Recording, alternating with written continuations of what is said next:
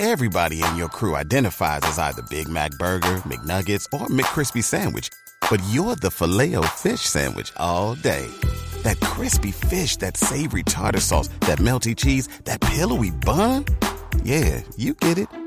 Every time. And if you love the filet of fish, right now you can catch two of the classics you love for just $6. Limited time only. Price and participation may vary. Cannot be combined with any other offer. Single item at regular price. Ba da ba ba ba.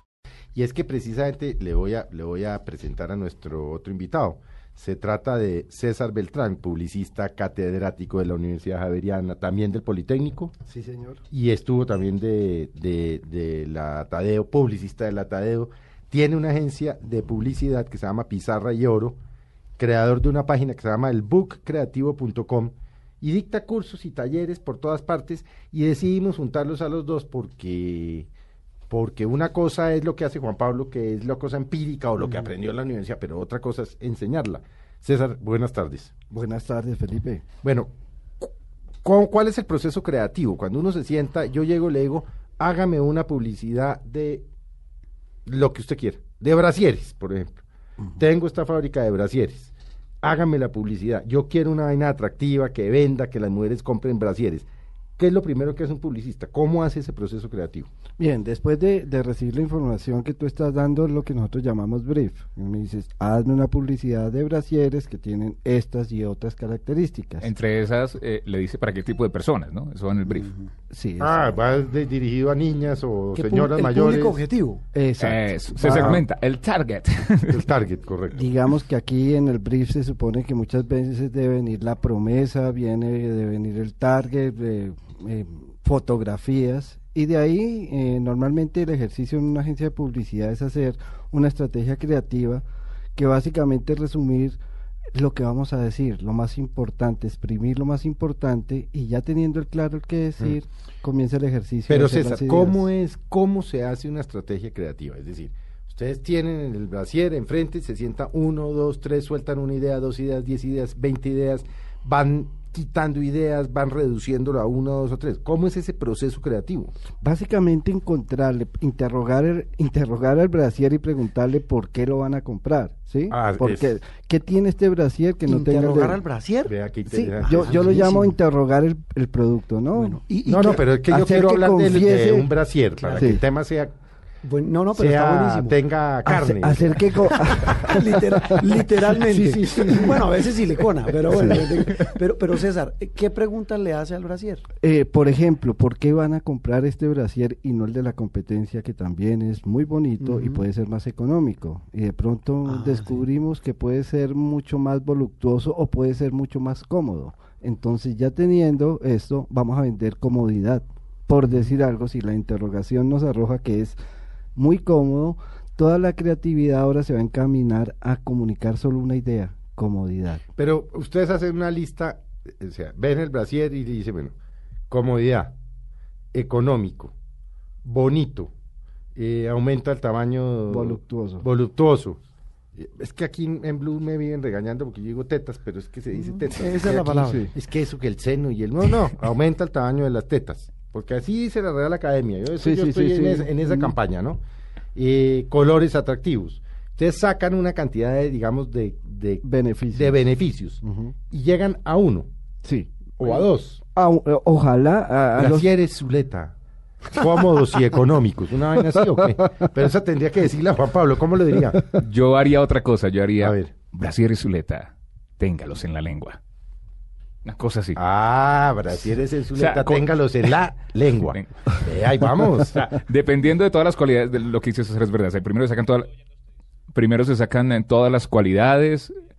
eh, em, mira qué, qué puede vender. A veces no salen tantas cualidades, a veces solo sale una. A veces es Lo ideal una. sería siempre vender solo una idea. El consumidor solo retiene una idea. Así los anunciantes quieran decir muchas cosas, el consumidor solo va a Pero una idea en el caso del Brasier, que Brasieres Zuleta, el que le ajusta una. No, eh, Sí.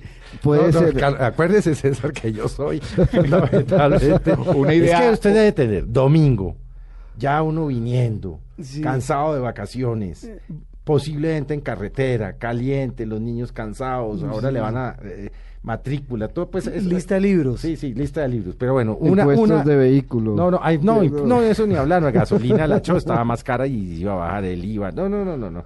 Entonces hay que ponerle a este Hay que a este ponerle humor, hay que- claro. folclor, tranquilidad. César, el, el otro, el otro tema importante sobre este tema de la publicidad es que, bueno, usted hace un cuestionario, se toma una idea, pero muchas veces esa idea se vuelve tan pegajosa, incluso más que el mismo producto. Y se lo puedo, hablemos con ejemplos, con Sí, nombres. pues es Eso no hay es de inevitable. hacerlo, ¿no? Es sí, inevitable. hay Y 50 lo hace uno a título de, de información, no a Sí, título no, de criticar no a el título- producto. ni, ni a título comercial. Sí. Eh, no hubo mejor comercial, y creo que todavía la gente lo recuerda, mejor campaña publicitaria que la de Ricardo Jorge en el Mundial eh, de Fútbol eh, de la vivienda. Y todo el mundo se acordaba de Ricardo Jorge, pero inclusive no lo asociaban al producto. Es decir, ahí, ahí la publicidad termina superando, como usted me decía, al mismo producto, en este caso un banco. Sí, a ver, eh, bueno, toca mirar el objetivo con que los creativos trabajaron y básicamente era una campaña institucional para la vivienda. ¿M? Ricardo Jorge, yo creo que la gente sí lo recuerda que es de la vivienda y en este momento lo que gen- estaban generando era un alto grado de recordación, lo que nosotros llamamos top of mind, del producto Top of mind. y lo, y lo lograron, ¿sí? Lo que ocurre a veces es que la creatividad se puede llegar a comer el producto, es decir, todos recuerdan el, el comercial pero no recuerdan el, el- el producto, o cuando se utiliza una celebridad, hay veces se recuerda más la celebridad que el mismo producto. Calero con ricostilla. Sí. Un ejemplo. Claro, Sí. no, Ah, verdad. claro, se acuerdan mucho más de Calero que la Claro. de, del Exacto, producto. sí, se acuerdan de, de alguien bailando ¿no? en la cocina.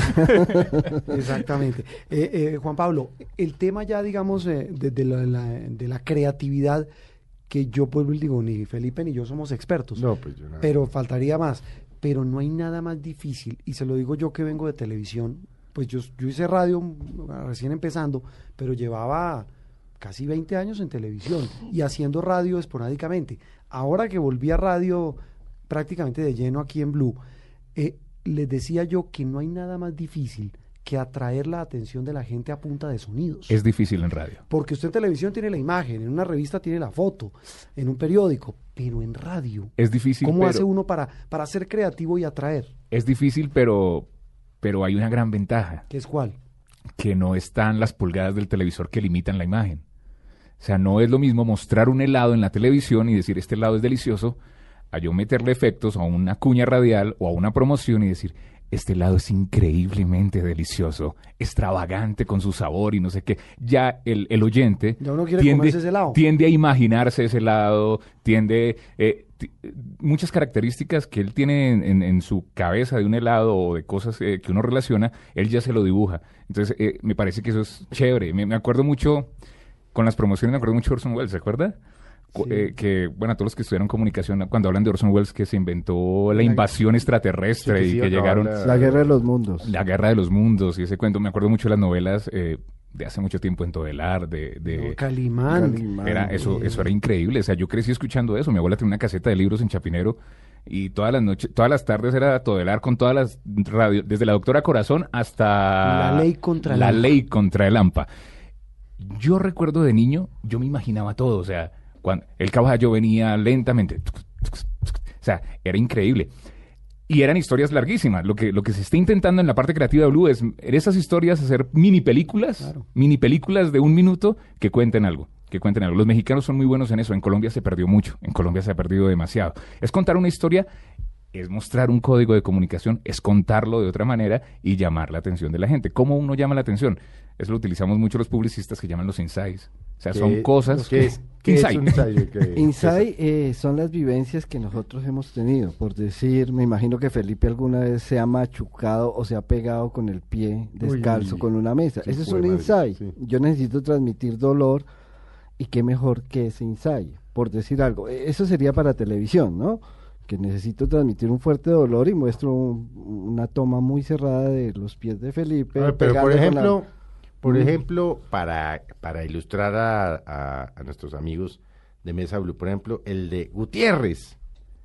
El de, El de la gripa, el jefe. gripa. Ese es un insight, el tipo que llega güey, destrozado con una gripa Más y estornuda, insights. estornuda y como medio chimborrio porque levanta, levanta los papeles, levanta los papeles y tuerce el cuadro y no sé qué. Pero Mm, eso es un insight, no. no, yo, yo, yo diría que es una hipérbole, es una exageración. Pero deme un ejemplo práctico de publicidad de un insight. por Un insight, cuando alguien bosteza, se prende, eh, ah, Ah. eh, se, se- se pega el bostezo. A ver, ahorita, pues hay muchísimos, la mayoría de creativos trabajamos insights todo el tiempo, ¿sí? Que son vivencias de, de la gente. Linda las horas de llegar, ese es un insight que nos decían los papás cuando llegábamos tarde a la casa.